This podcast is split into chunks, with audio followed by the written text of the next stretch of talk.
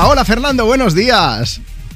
¿Qué tal? ¿Cómo va eso? Fernando, me han dicho que tú has roto algunas cosas, yo no sé si cuando eras más mm, joven, más pequeño o no, pero en concreto Sí. querías contarnos el día que fuiste a casa de un amigo, que su padre que coleccionaba. Eh, sí, fuimos a casa de, de mi amigo Cristian. Sí. Luego, cuando, cuando he contado la historia, luego ya me he acordado más o menos de la edad aproximada. Tendríamos 16 o 17 años. Vale, ya tenéis Y bigote. el, el padre de este amigo eh, coleccionaba armas medievales y las tenía colgadas por todas las paredes de la casa.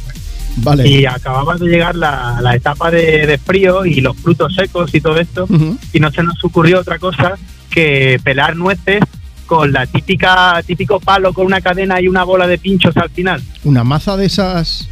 Sí, sí, una masa como las de Walking Dead, que es un palo con una cadena y una bola de pincho. Sí, de las pelis medievales, Literalmente. del Señor de los Anillos, de Juego de Tronos. Sí, de una- todas esas historias. Una maza papelar nueces. No sé qué puede salir mal.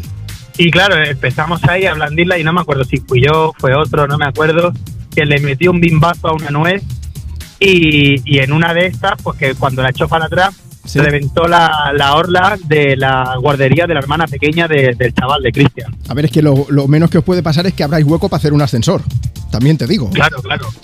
Eh, bueno, ¿Qué, qué y pasó? Esta, esta es una de muchas. Tengo Pero- historias de romper cosas en un montón. Pero qué pasó en este caso en concreto cuando llegó su padre, porque imagino que esas mazas si son medievales ya te deben tener pues unos añitos a lo mejor.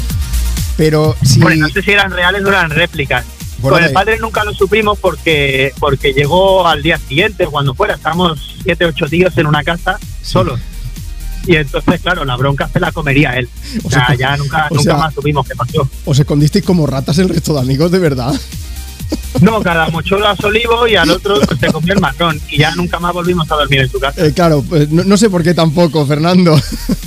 Qué barbaridad. Oye, un abrazo bien grande y muchas gracias por contarnos esa anécdota. Que te mandamos un beso y muchas y, y la próxima canción de Ana Mena te la dedicamos para ti con todo cariño, ¿vale?